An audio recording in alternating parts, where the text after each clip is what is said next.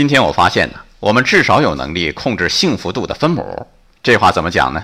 著名经济学家保罗·缪尔森有个幸福公式：幸福等于效用除以欲望。就是说，在收入恒定的情况下，欲望越大，越觉得不够幸福。收入多少不好控制，但是欲望多少，我们是可以控制的呀。今天股市翻绿，如果你期望六千点，手中的股票翻一翻，那么你的幸福度肯定很低，因为这和现实的差距太大了。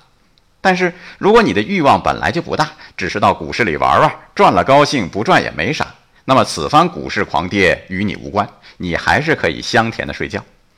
中国股市是个畸形的市场，大家见好就收，见不好也要收。